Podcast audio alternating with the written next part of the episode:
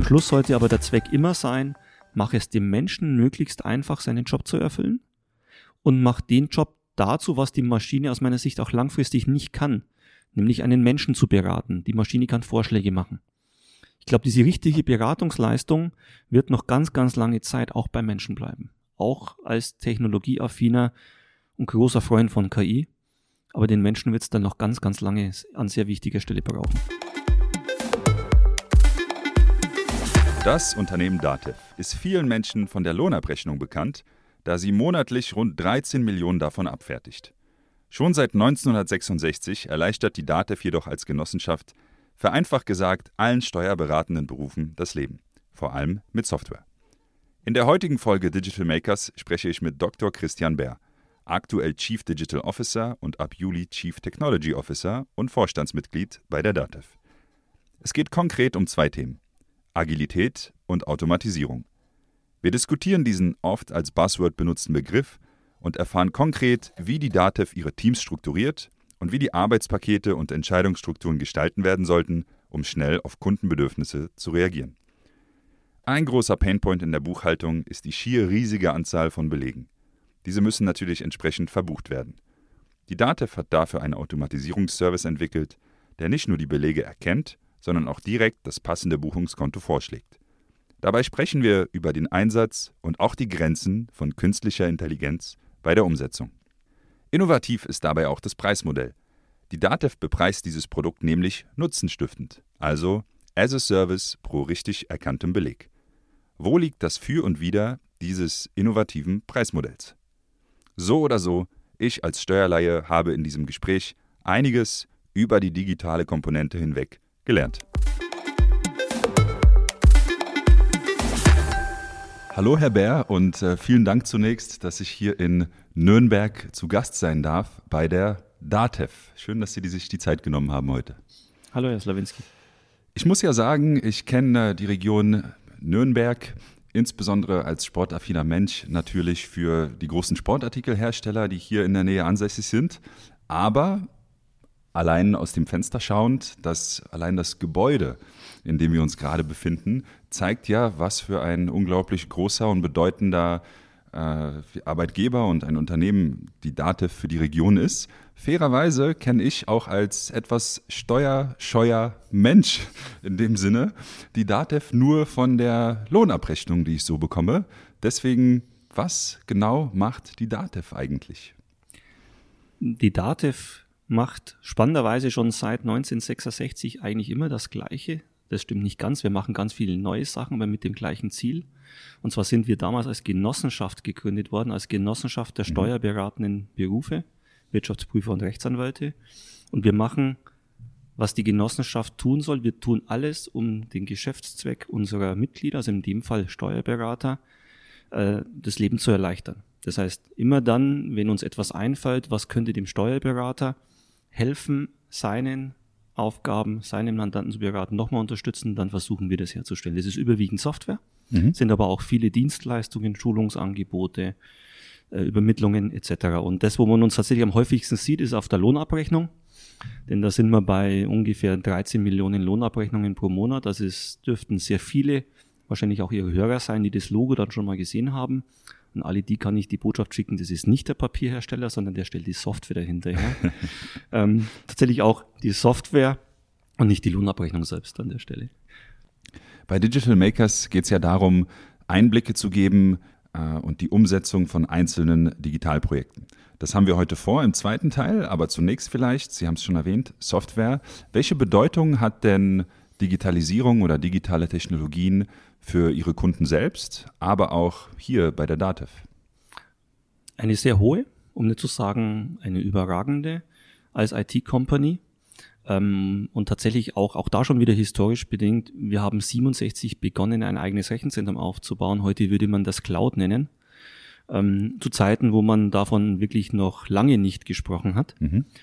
Ähm, und tatsächlich ist die Bedeutung dahingehend, dass wir alles versuchen, die technischen Möglichkeiten massiv auszunutzen im Sinne unseres Kunden, dass er sich auf die Beratungstätigkeiten beschränken kann. Also immer da, wo eine Maschine, ich sage jetzt mal stupide Tätigkeiten ersetzen kann, Belege abtippen, Daten von A nach B schubsen, dass das am Schluss nicht der hochqualifizierte Berater oder Buchhaltungskraft machen muss, mhm. sondern dass der sich darum kümmern kann, seinen Mandanten zu beraten, zu gestalten und Steuer zu beraten und am Schluss nicht Steuer zu erklären, weil Steuer erklären kann wahrscheinlich auch eine Software, mhm. Steuer beraten kann am Schluss nur der Mensch. Und die DATEV äh, ermöglicht quasi die, ihren Kunden, sich mehr auf die Beratung zu konzentrieren und, äh, sage ich mal, die repetitive, sehr manuelle, einfachere Arbeit vielleicht zu übernehmen. Das ist Punkt eins, aber natürlich gehen wir tatsächlich da einen Schritt darüber hinaus, um über geschicktes Kombinieren von Daten, vielleicht auch Beratungsanlässe überhaupt erstmal aufzuzeigen. Und gerade auch, das, wenn wir in Richtung Big Data Analysen denken, um ein bisschen in neuere Begriffe zu kommen, auch zu sagen, wenn du folgende Sachverhalte hast, sind folgende Mandanten von dir eigentlich damit betroffen? Wäre das nicht etwas, wo du deinen Mandanten darauf ansprechen könntest? Mhm. In dem Bereich von Lohnabrechnung, Jahresabschlüssen, äh, Buchhaltung, äh, Steueranmeldungen, also Begriffen, vor denen, ich sag mal, der Otto Normalmensch sich auch leicht fürchten kann. Da gab es ja oder gibt es immer noch erstens sehr, sehr hohe Anforderungen wahrscheinlich an äh, Datensicherheit insgesamt und immer neue Regulierung, denke ich mhm. mal. Äh, inwieweit ist das von Bedeutung für die Produkte, die DATEV entwickelt? Wie müsst ihr dort äh, als Team aufgestellt sein? Welche Bedeutung hat Agilität zum Beispiel? Also wie schnell reagiert ihr auf solche, ich nenne es jetzt mal, Marktentwicklungen und neue Kundenanforderungen? Und wie macht ihr das? Das sind zwei Aspekte und zwei Aspekte, die ich auch tatsächlich als USP bezeichnen würde. Mhm. Punkt eins ist dieses Thema Datensicherheit. Und das ist eben nicht nur die reine technische Datensicherheit. Da glaube ich, sind wir absolut führend in Deutschland, aber da gibt es sicherlich auch andere Unternehmen, die das auch sehr gut beherrschen. Mhm. Aber neben diesem Thema Datensicherheit im Sinne von Security ähm, gibt es für mich eine zweite enorme Bedeutung im Sinn von Privacy. Also was machst du dann mit diesen Daten? um es jetzt mal im fränkischen oder bayerischen saloppen Umgangston zu machen, treib mir kein Schindlupe mit den Daten, die du dann hast. Und ich glaube, das ist der USP, für den die DATEV tatsächlich steht.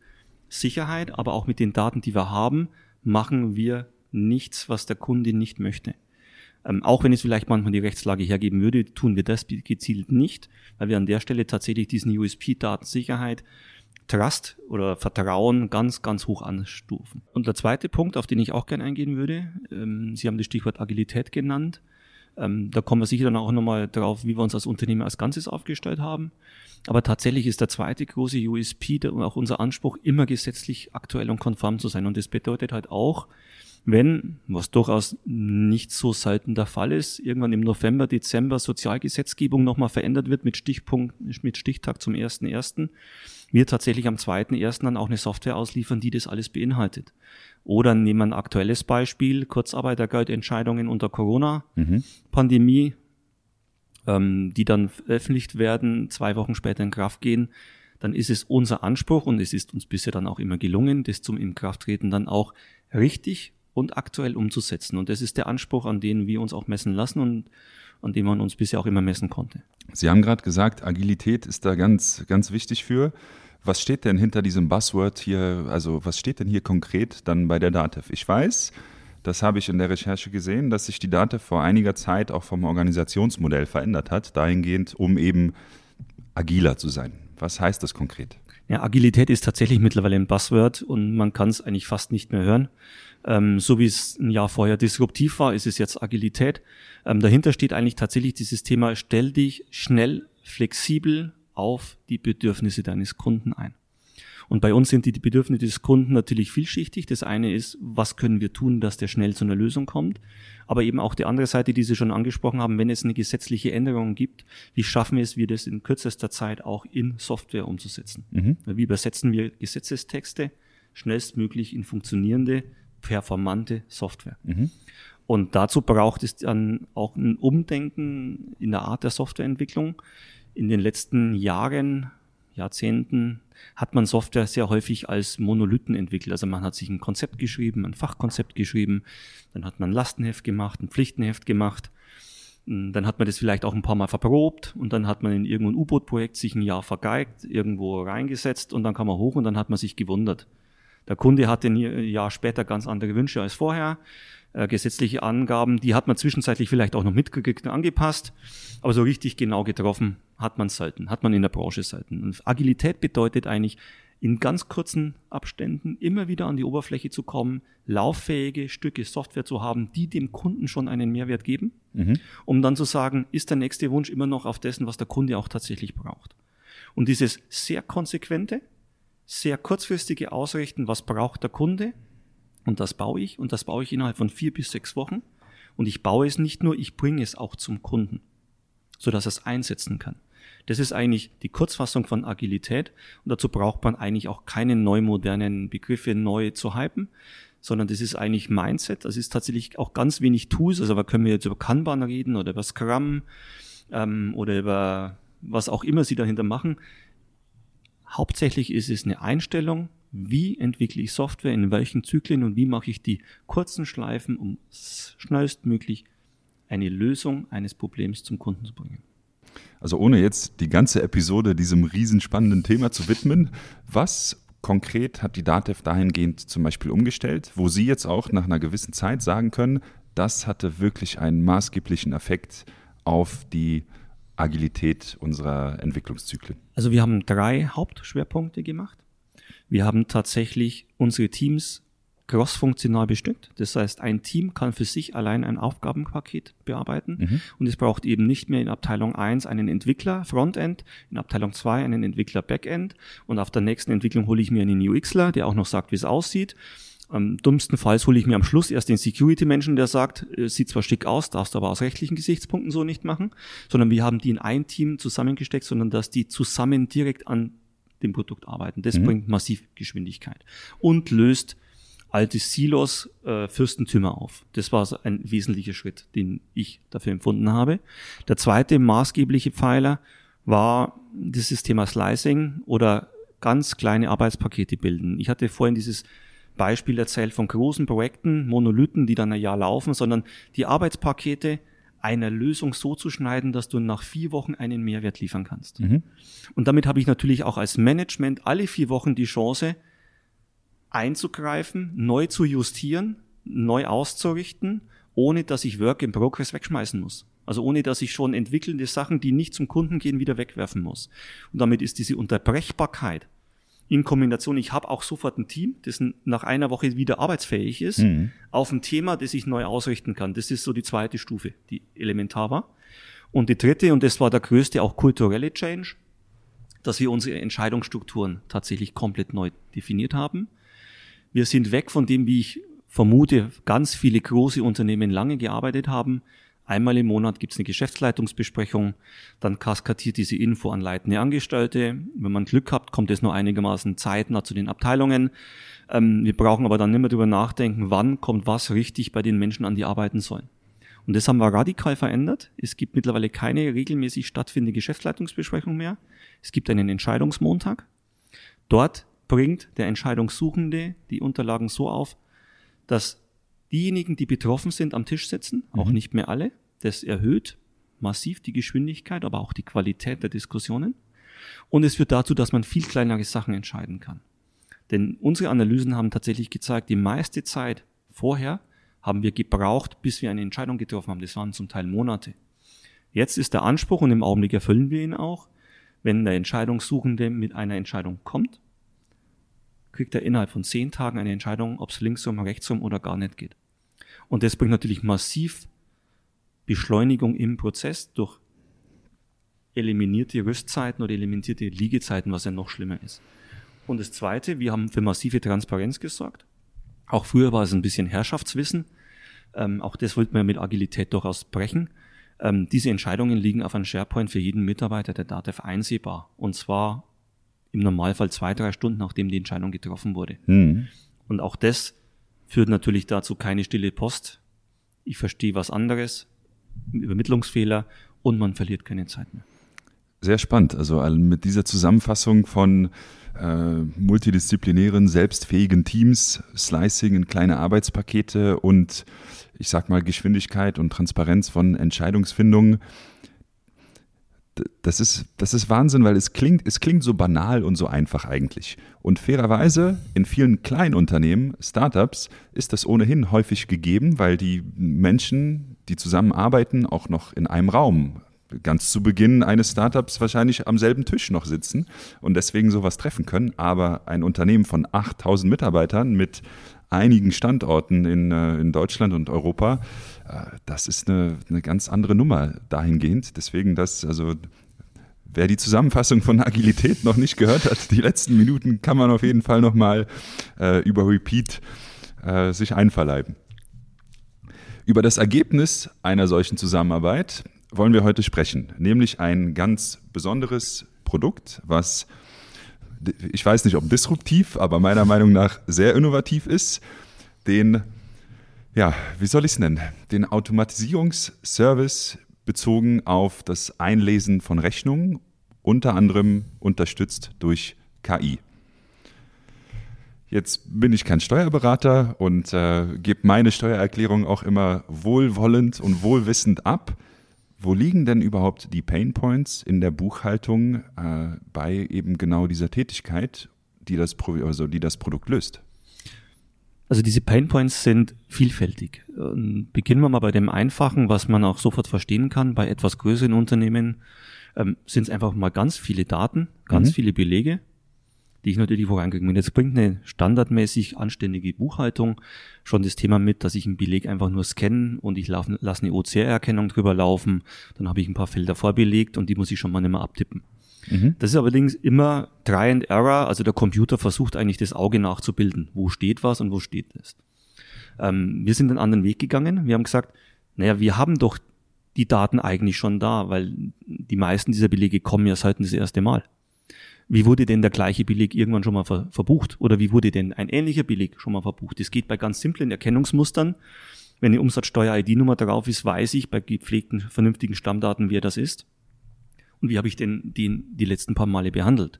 Und wenn ich natürlich dazu komme, dass der Buchhalter das jetzt nicht mehr tippen muss, abtippen muss, korrigieren muss, weil die Maschine das überprüfen kann, mhm. habe ich enormen Zeitersparnis und wahrscheinlich auch einen Qualitäts mindestens mal keinen Nachteil, vielleicht auch einen gewissen Vorteil. Ich lerne aus meinen eigenen Daten. Und wenn ich jetzt aus Sinne eines Steuerberaters denke, lernt er nicht nur aus den eigenen Daten dieses eines Mandanten, sondern auch, ich habe dort vielleicht 500 Unternehmen gebucht. Also lerne ich auch schon mal aus diesem Bestand dieser 500 Unternehmen. Und wenn ich jetzt mal weiter denke, das sind dann tatsächlich aber auch erst die Ausbaustufen, wenn viele Kanzleien daran teilnehmen, lernen wir natürlich auch über das Gesetz der großen Zahlen, mit denen wie die Steuerberater buchen. Damit haben wir auch einen Qualitätssprung. Mhm. Und denken Sie an den Beginn des Gespräches. Daraus lassen sich wieder ganz andere Beratungsanlässe generieren. Zu sagen, Achtung, du müsstest frühzeitig steuern in die und die Richtung, lieber Mandant. Die Rolle kann dann der Steuerberater deutlich einfacher tatsächlich wahrnehmen. Und wir haben auch ganz gezielt einen kleinen Automatisierungsservice gebaut und das auch so komisch genannt, weil es eben nicht den Anspruch haben sollte, eines großen monolithischen Produktes vollautomatisiert die Finanzbuchhaltung, weil das ist dann noch viel, viel mehr, sondern wir lösen wieder einen Schritt. Nach einer Episode kommen wir hoch, verproben es beim Kunden, um dann das nächste kleine Schritt zu lösen. Und an der Stelle ist uns, glaube ich, sehr gut gelungen und auch da haben wir was Neues getan, die Bepreisung leicht verändert, um auch da ganz gezielt diesen neuen Thema der Agilität und je mehr du davon profitierst, desto mehr kostet es. Je weniger du es einsetzt, desto weniger. Also as a Service. As a Service, absolut. Ja. Dazu kommen wir später auch noch, ja, zum Preismodell des Ganzen. Genau. Ich hatte schon das, äh, das nächste Buzzword künstliche Intelligenz hier mhm. reingeworfen. Äh, was hat Datev da entwickelt? Hat das die Datev hier allein entwickelt oder in Zusammenarbeit mit einem äh, Startup, einer Forschungseinrichtung und vor allem wie lernt diese KI, aber auch wo sind die Grenzen dieser KI bei eben der Erkennung von Buchungen? Also ich bin kein großer Freund des Begriffes KI. Warum? Ähm, denn KI tatsächlich aus meiner Sicht ähnlich wie Agilität einfach mit ganz viel in Verbindung gebracht, was es im Augenblick noch gar nicht ist. Ähm, wir, wir können uns aber auch sparen, die, die akademische Unterscheidungen zu machen in Deep Learning, Machine Learning etc. De facto gibt es aber viele Abstufungen. Fangen wir mal ganz einfach an bei Rechnungen. In vielen Fällen macht es eine einfache Schnittstelle schon mal möglich, einfach strukturierte Daten zu kriegen. Und so billig und banal es klingt, wenn ich schon mal strukturierte Daten kriege, brauche ich auch keine Intelligenz mehr, um das in einen Buchungssatz zu verwandeln. Mhm. Strukturierte Daten in dem Kontext sind äh, wahrscheinlich Rechnungsempfänger, Rechnungsnummer, Datum oder. Wenn, wenn ich aus einem klassischen Fakturasystem eine Rechnung bekomme, mhm. kann ich jetzt relativ simpel, aber halt leider auch naiv nur ein Belegbild schicken. Mhm. Oder ich kann mitschicken, Achtung, das war der Mandant Christian Bär mit folgender Adresse, mit folgender Umsatzsteuer-ID. Eigentlich übrigens war noch folgender Wert als Brutto-Gesamtsumme dabei und das Ganze war 19 Prozent steuerpflichtig. Mhm. Dann habe ich 80 Prozent des Buchungssatzes, die muss meine Intelligenz gar nicht mehr erkennen, weil ich kriege sie einfach geliefert. Und je mehr von diesen strukturierten Daten ich habe, desto treffsicherer wird hinten natürlich äh, automatisierte Service. Und der zweite Punkt ist natürlich, wie lernt denn diese KI? Das war ja ein Teil der Frage. Jetzt kann ich natürlich sagen, ich kann das immer regelbasiert beibringen, ist aber aufwendig. Mhm. Noch viel schöner ist, wenn ich sage, du hast hier schon mal ein Jahr lang gebucht. Erlerne dir doch die Regeln, wie ich diesen Beleg verbuche, anhand dessen, was ich die letzten zwei Jahre damit gemacht habe. Und das war der Ansatz, den wir dahinter gelegt haben. Mhm. Wir nehmen das Buchungsverhalten über diesen Mandanten der letzten Jahre sodass praktisch derjenige, der seine Buchhaltung gut pflegt, zukünftig genau diesen Vorteil am meisten auch mit rausnehmen kann. Und dann nutzen wir wiederum technische Verfahren, um möglichst wenig Tippaufwand reinzukriegen. Und der Buchhalter kommt deutlich mehr in, genau in die Rolle, ich schaue nochmal drüber, ob das, was die Maschine erkannt hat, das stimmt. Und ich sage, ja, passt, passt, passt, passt, als dass er die Sachen abtippen muss, nochmal korrelieren muss, was habe ich mit dem vor einem Monat gemacht, etc., etc., etc. Und auch hier, wie Sie es gesagt haben, es sind die kleinen Vorteile, die banal klingen, die aber am Schluss tatsächlich den richtig großen Mehrwert dann beim Kunden am Schluss auch generieren. Absolut. Also ich will gar nicht sagen die Renaissance, aber dieses Thema RPA, Robotic Process Automation, hatte ja vor einigen Jahren auch, das war auch mal ein Buzzword vor, ja. vor einigen Jahren, würde ich sagen.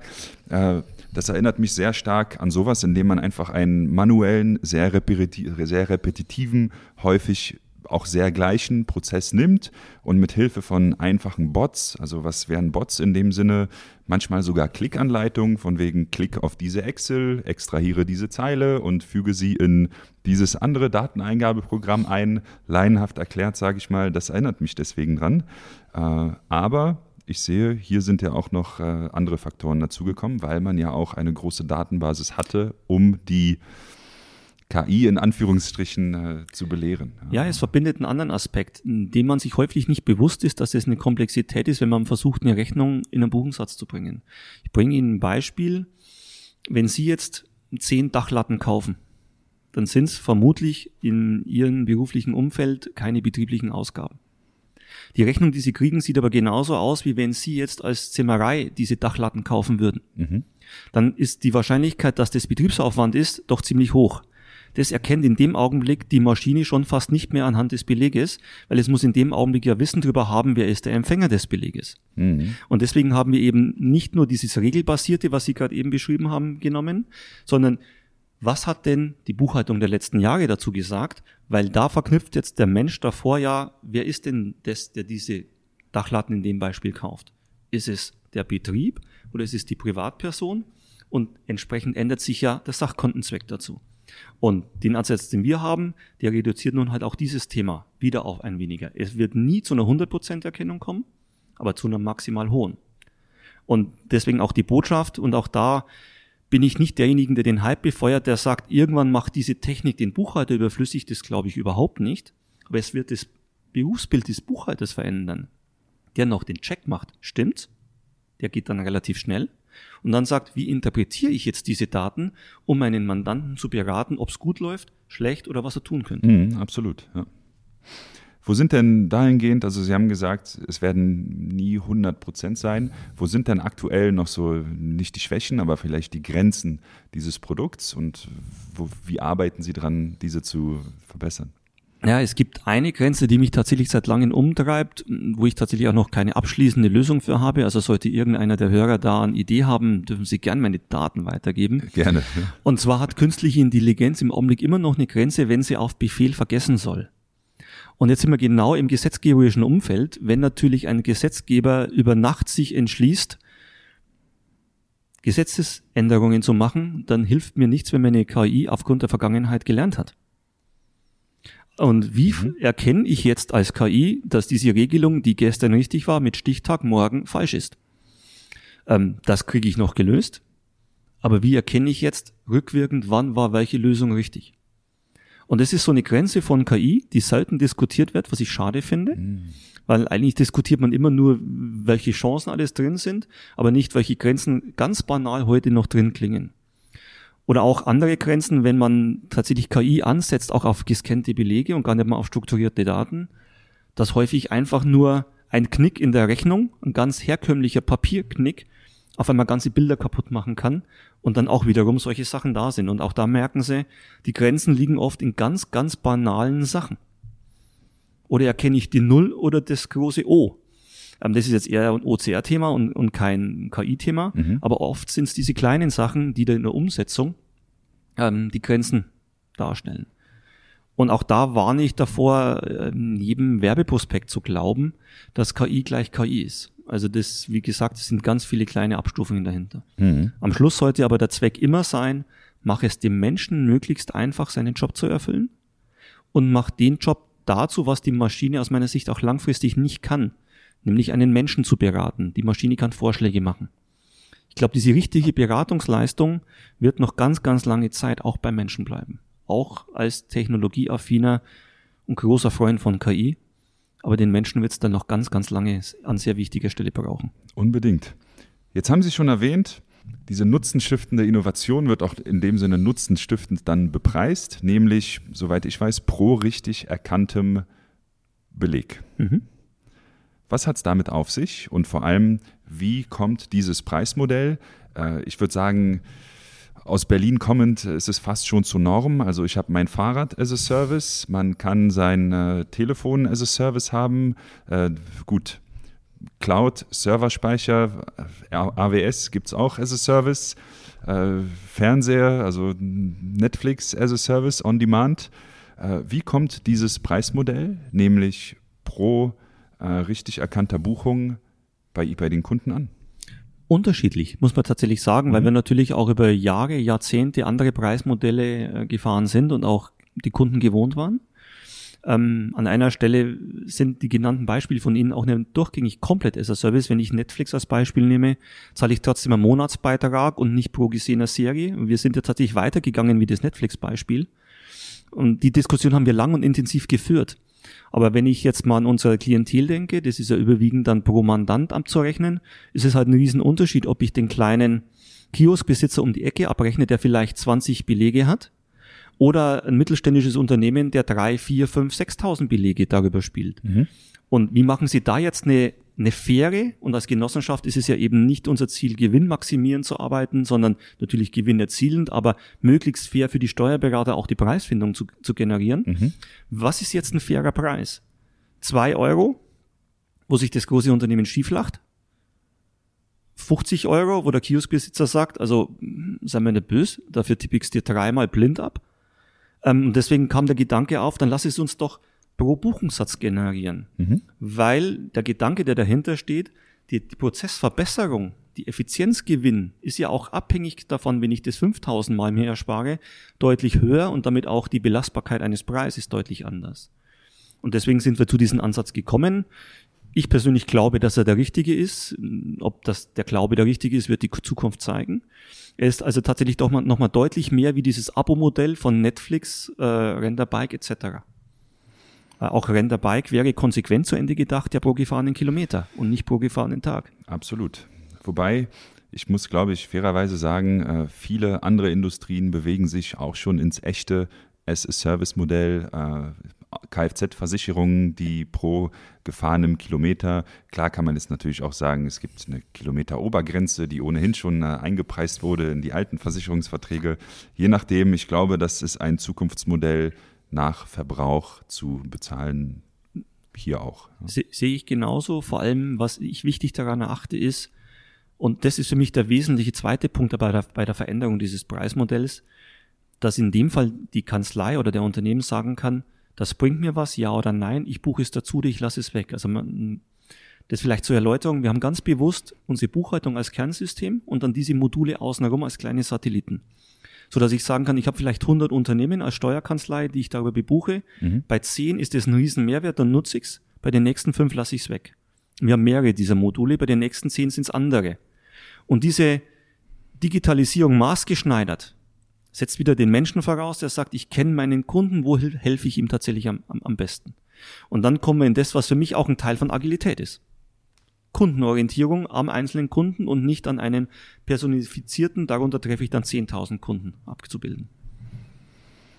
Herr Bär, ich glaube, wir haben einen sehr, sehr guten Einblick bekommen in dieses, äh, ja, ich nenne es mal Produkt, in diesen Prozess, in das Preismodell dahinter. Was steht in Zukunft für die DATEV äh, noch auf der Agenda? In welche Richtung entwickelt sich die DATEV als Organisation, aber auch welche Produkte spielen in naher und mittlerer Zukunft äh, eine große Rolle bei Ihnen? Ja, was natürlich einen ganz großen Impact haben wird, ist dieses ganze Thema in Richtung Cloud-Technologie. Mhm.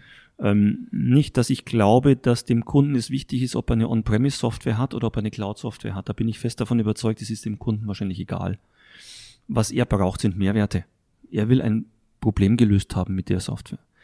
Wovon ich allerdings fest glaube, ist, dass zukünftig Cloud-Services, KI-Services und es gibt dann noch deutlich mehr aus der ganzen Ecke kommt, tatsächlich nur noch über Cloud-Technologie möglich sein wird. Das werden sie on-premise gar nicht mehr hinkriegen. Deswegen wird es einen großen Weg der DATEV geben hin in Richtung Cloud-Technologie, um mhm. eben den Kunden deutlich mehr Mehrwerte zu geben. Und der Schritt ist natürlich durchaus bemerkenswert, wenn man weiß, dass man dahinter 40.000 Kanzleien und fast 300, 400.000 Unternehmen hat, die ja dieses System täglich im Echteinsatz haben. Also jeder dieser Anpassungen ist da ja eine Operation am offenen Herzen. Das ist nicht so wie ein Startup, wo ich mich mal hinstelle und eine Beta-Version rauswerfe und mal schaue, was der Kunde sagt und dann besser ich schnell nach. Mhm. Also eine Sozialabgabe, wenn ich sie übermittelt, ist richtig. Oder sie ist richtig oder sie ist richtig. Eine andere Wahl lassen wir nicht. Und das ist die Herausforderung, die wir an der technologischen Ecke tatsächlich haben. Mhm. Ähm, und das Ganze natürlich bei dem Umbau und gleichzeitig aber auch unsere Kunden mitzunehmen. Ähm, wir dürfen ja glauben, weil wir aus der IT-Ecke das schick finden, ähm, dass der Kunde, der sagt, meine Software ist da, um zu funktionieren, das deswegen auch schick finden muss. Also den Fehler, glaube ich, hat eine Automobilindustrie relativ lange gemacht, ob das Spaltmaß nochmal drei Müll besser ist. Es hat den Diplom-Ingenieur sicherlich interessiert. Ob es den Kunden wirklich noch interessiert hat, weiß ich nicht, ist nicht meine Branche. Ich kann es bei uns schon sagen, dass man sich manchmal in sein eigenes Produkt verliebt und den fünften Weg für ein schon gelöstes Problem baut, anstatt den Kunden zu fragen, hast du eigentlich noch ein anderes Problem, das ich dir lösen könnte?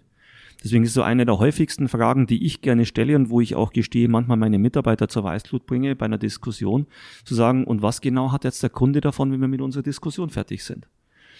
Und das geht für mich eins zu eins auch wieder mit dem Begriff der Agilität zusammen.